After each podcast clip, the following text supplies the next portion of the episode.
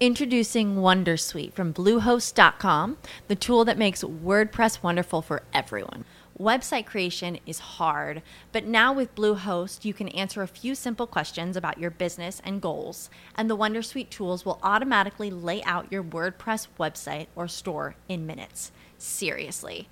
From there, you can customize your design, pick your brand colors, and add blocks. No custom theme or coding required. You'll get content suggestions that you can keep or revise, and with Yoast SEO built in, we automatically help you get found in search engines. From step by step guidance to suggested plugins to an AI powered help bot, our built in tools make WordPress wonderful for everyone. Maybe that's why Bluehost has been recommended by WordPress.org since 2005. Whether you're a beginner or a pro, you can join over 2 million Bluehost users. Go to bluehost.com slash wondersuite. That's bluehost.com slash wondersuite. Bienvenidos al capítulo 135 de Horror de Hardware. Este es un capítulo que básicamente eh, en lo que voy a hacer va a ser actualizar lo que, lo que puse, lo que, mm, lo que comenté, lo que dije en el capítulo anterior, en el 134, que lo hice hace ya dos o tres días. Em, básicamente mm, hay dos, eh, dos erratas, dos fallos. Esto si hubiera sido una aplicación, un, un, programa, un juego, lo que fuera, pues eh, lo que habría hecho es eh, lanzar una actualización y así pues esos fallos se hubieran corregido. Em, como no es el caso ni tampoco quería resubir el audio, bueno, pues yo suelo hacer esto, ¿no? Suelo hacer otro complementario cuando hay algún, fallo. Eh, a veces me pasa, ¿eh? No es el primero ni mucho menos, ni el, ni el segundo ni el tercero.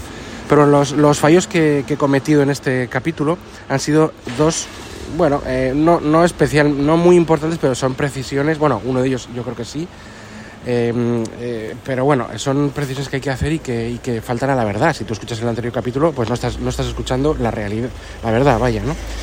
Em, me empeñé, no sé por qué exactamente, el primero de ellos es en decir que la Stage Manager eh, puedes tener hasta cinco aplicaciones a la vez em, en, ventanas flotantes y demás, pues con eh, funcionando simultáneamente por, por escritorio, digamos por, por espacio de 5 en 5.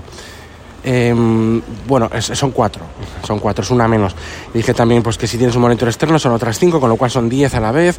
Bueno, pues son ocho a la vez puedes tener, en vez de diez, pues dos menos. Eh, bueno, tampoco, tampoco es un gran error a simple vista, pero es importante saberlo, lógicamente tienes que saberlo. Eh, creo que si, que si en algún momento necesitas ocho funcionando a la vez con algún proceso simultáneo, si en algún momento lo necesitas, que es, que es yo, yo diría que es complicado, ¿de acuerdo? Si en algún momento lo necesitas, eh, pues, pues bueno, eh, eh, pues aquí lo tienes. No son 10, son 8. Con monitor externo. Hablo, ¿eh? Y esto solo se puede, el monitor externo solo se puede usar si tienes un, chip M1, M1 en adelante. aquí el tema sobre todo es que lo que cuando, cuando tienes puedes por escritorio tener cuatro a la vez es que están las cuatro, eso lo dije creo ayer, activas, pero puedes tener muchos escritorios. ¿Qué pasa con esas aplicaciones que no las tienes a la vez en ese escritorio activo? Y están pues en otros escritorios o por detrás sin ningún escritorio, em, sin estar agrupadas, quiero decir, en estas, en estas especies de escritorios de, de Stage Manager. Eh, que son agrupaciones de aplicaciones, básicamente, no es un escritorio como tal, tampoco lo estoy diciendo del todo correcto, pero es para que me entendáis. Pues, ¿qué pasa con las que, las que no están activas de inicio, ¿no? Las que no son esas cuatro ventanas, hasta cuatro ventanas flotantes a la vez.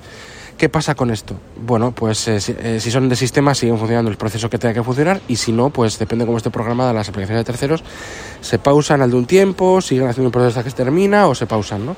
Aquí eh, yo siempre he dicho lo mismo, ¿no? El truco está en que si cuando tú retomas una aplicación y la retomas instantáneamente, que pues no, ahí da igual, no sabes si se ha pausado o no y no te enteras, que es lo que pasa con, la mayor parte, vamos, con, con mayor parte, no, con todo el mundo y, con el noventa y pico por ciento de la gente no sabe si se ha pausado o sigue, o sigue funcionando tal cual. Es decir, yo si estoy haciendo un Excel y eh, lo quito de pantalla y pongo en primer plano eh, un, un, Safari con no sé cuántas eh, ventanas de estas eh, pestañas abiertas, cuando vuelvo a Excel para hacer, para hacer algo ahí, em, y no necesito tenerlo en vista, o sea, no, necesito tener las, las, dos aplicaciones en vista o split screen o, con ventanas flotantes, digamos que Excel ha pasado a segundo plano. Esta aplicación posiblemente, como no tiene ningún proceso que hacer, porque estás metiendo datos continuamente, pues lo que sucede es que, o sea, estás metiendo datos y cuando dejas de meter datos, eso se, pues no hace nada. Eso quiere decir solo, eh, no hace nada, quiero decir que está ejecutándose, pero no hace, no hace, no hay ningún, ningún proceso que se quede ahí haciendo algo, ¿no? Pues eh, lo que sucede es que, o Word, o, no sé, muchísimas aplicaciones, la mayoría de hecho, ¿no? ¿Qué pasa? Que se quedan ahí eh, quieta. Entonces, cuando lo pasas a segundo plano, pues se, pausa. ¿Qué pasa? Posiblemente, al un tiempo lo que sea, se pausa. Cuando vuelves a retomarla, el tiempo que sea, pues si se mantiene en memoria, que normalmente con, se suele mantener, o sea, eh, y se activa de nuevo, pues tú no te das cuenta, ¿no? Es tan rápido el proceso, a, a no ser que lo dejes cuatro días y hayas puesto otras 25 aplicaciones por delante, ¿no? Pero eso es otra historia. Entonces, normalmente cuando tienes que cambiar entre aplicaciones y es algo así, pues no te das cuenta si está pausada, no, la, la, la gráfica pausada no, pausa, o no pausada, ¿no? Sí que te das cuenta cuando hay procesos para hacer. Por ejemplo, cuando hay un, una aplicación de, de vídeo que está renderizando y tú lo dejas renderizando y haces otra cosa con otra aplicación, si se frena y se para, sí que lo notas. Cuando tú estás subiendo un archivo o bajando un archivo y tú la pasas al segundo plano y te pones a hacer un Word y no lo, y lo dejas ese, ese, ese proceso segundo plano haciendo, también te das cuenta si se para o no. Bueno, pues normalmente eh, ya sabemos que cuenta con, eh, cada, vez menos, pero cuenta con esta, esta autolimitación de, de que los procesos que no están en primer plano eh, si es de sistema por detrás funciona todo el tiempo, pues mandar un correo electrónico o bajarse un juego, un, juego, un programa de 5 gigas y tiene que estar media hora se está. Pero en, en los de terceros eh, tienen un, unos procesos límites, ¿no? o sea, unos tiempos límites. Si no la invocas, pues se va, se va pausando.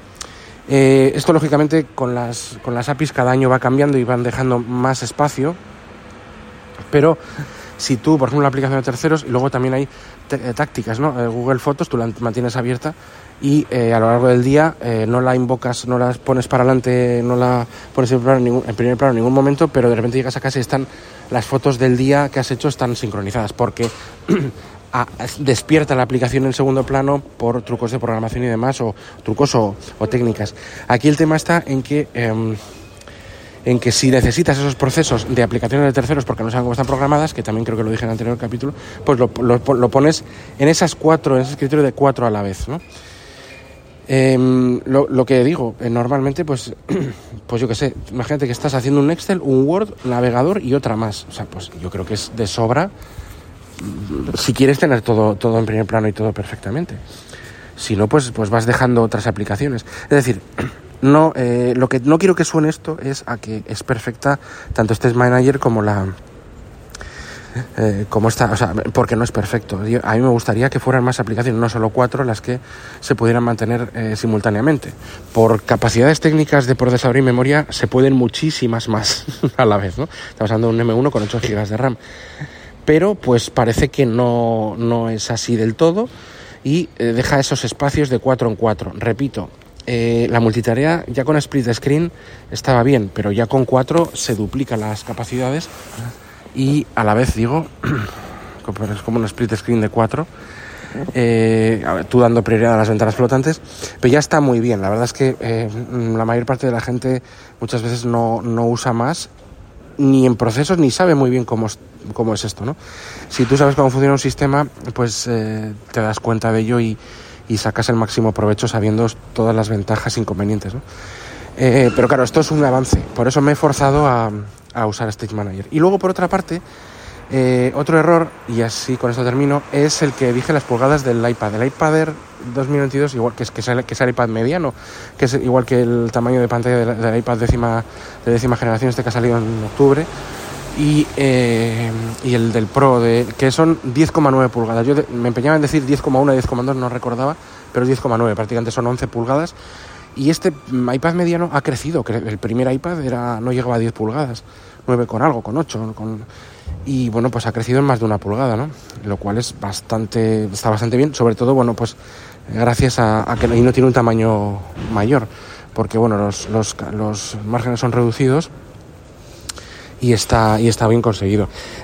Respecto a los márgenes, hay mucha gente que, yo creo que es un, tamaño bueno porque eh, sirve para apoyar, o sea, que una tablet tuviera los márgenes eh, más estrechos, quizás un poco más sí, no te digo que no, pero es un, es un buen tamaño porque lo sujetas con tranquilidad y no tocas la pantalla, que aunque tenga este sistema por software de, de evitar es, eh, ciertos toques em, de pantalla pues que son de por, por coger el, dispositivo y demás, em, pues eh, estás cogiendo el equipo, yo creo que mm, tengo un poquitín de marquito eh, fino, pero el que tiene pues es, conveniente, ¿no? Yo creo que han llegado a un factor de forma y de software bastante, bastante maduro, muy maduro.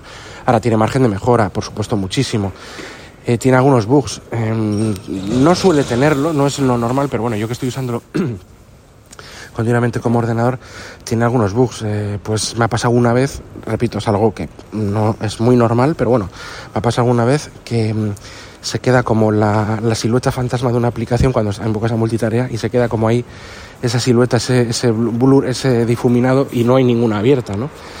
Eh, bueno, todo, todo que, no, que no sé, que no sé que no se que se soluciona reiniciando o simplemente pues esperando y abriendo otras aplicaciones y luego se va se va quitando pero bueno si es verdad que hay algún es un pequeño glitch, gráfico me pasa una vez solo ¿eh? pero bueno me ha pasado y luego también hay una cosa que es recurrente y es que en las explorador de archivos, que tiene que mejorar mucho también, cuando tú estás situado en una, en una unidad, la que sea, iCloud, en mi iPad, en una unidad externa, lo que sea, y tú cierras, a ver si lo explico bien, ¿eh?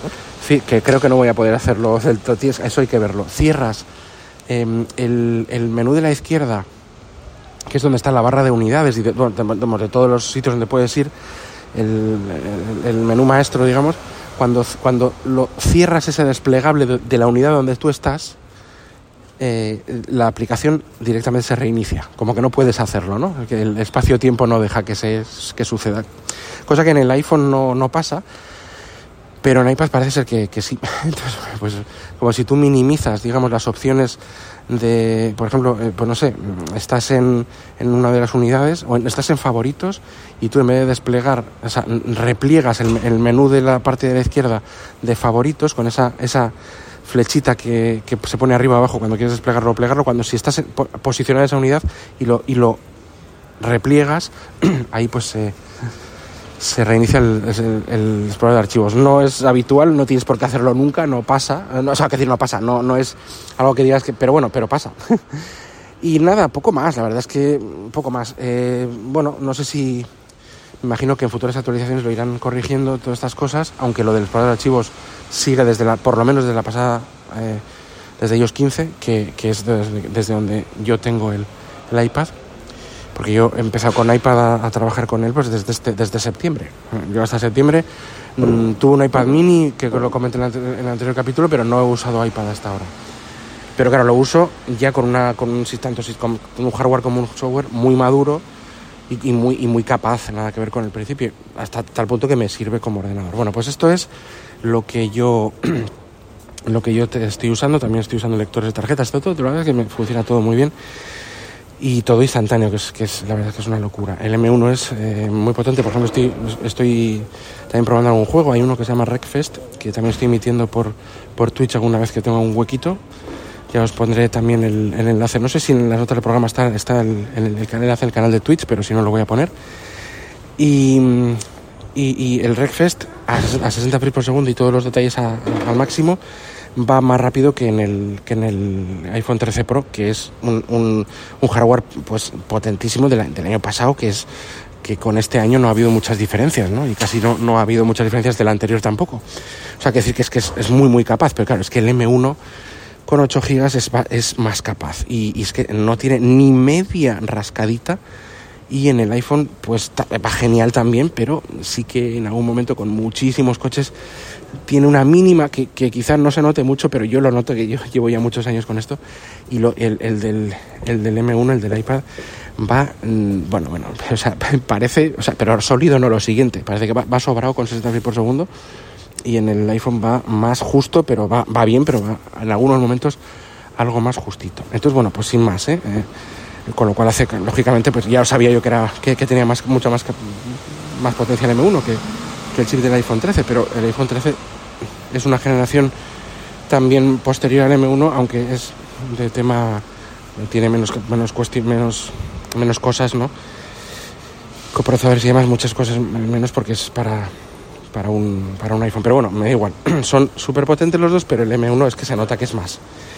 Bueno, con esto lo dejo. Quiero, sí que es verdad que quiero haceros una recomendación. Hay un juego de Netflix que es el, último de Tortugas Ninja, el Red Revenge, que también he hecho algún directo de Twitch que está muy muy bien. Es un, tema clásico, pero moderno, o sea, con corte clásico de gráficos, un pelín pixelados y demás, pero, pero muy bien. Eh, o sea, genial. Y luego el, el, el, Vampire Survivor, que la verdad es que es, es, es bastante adictivo, es, es, muy simple, ¿no? Eh, haré directos de lo que pueda, ya digo que voy a dejar el enlace y, y os iré comunicando. Eh, también en el Twitter de Error de Hardware pondré, pondré los, los enlaces del, del, directo. Por lo tanto, es mejor que sigáis el Twitter de Error de Hardware, podéis seguir el mío personal, pero yo ahí no voy a poner tanto cosas de, del canal. Entonces, sí, del podcast. Entonces, bueno, pues, pues seguid, eh, si queréis, estáis interesados, seguid el Twitter de Error de Hardware. Todo está en las notas del programa. Bueno, pues un saludo a todos los compañeros de sospechosos habituales y eh, hasta el siguiente capítulo. Eh, no, no, no olvidéis que este programa está adherido a la red y podéis encontrar también la red, el enlace de toda la red de los capítulos de sospechosos habituales en, este, en estas notas del programa. Hasta el siguiente capítulo. Adiós. Hey guys, it is Ryan. I'm not sure if you know this about me, but I'm a bit of a fun fanatic when I can. I like to work, but I like fun too. It's a thing. And now the truth is out there. I can tell you about my favorite place to have fun Chumba Casino. They have hundreds of social casino style games to choose from, with new games released each week. You can play for free anytime, anywhere. And each day brings a new chance to collect daily bonuses. So join me in the fun. Sign up now at chumbacasino.com. No purchase necessary. BGW. Void were prohibited by law. See terms and conditions. 18 plus.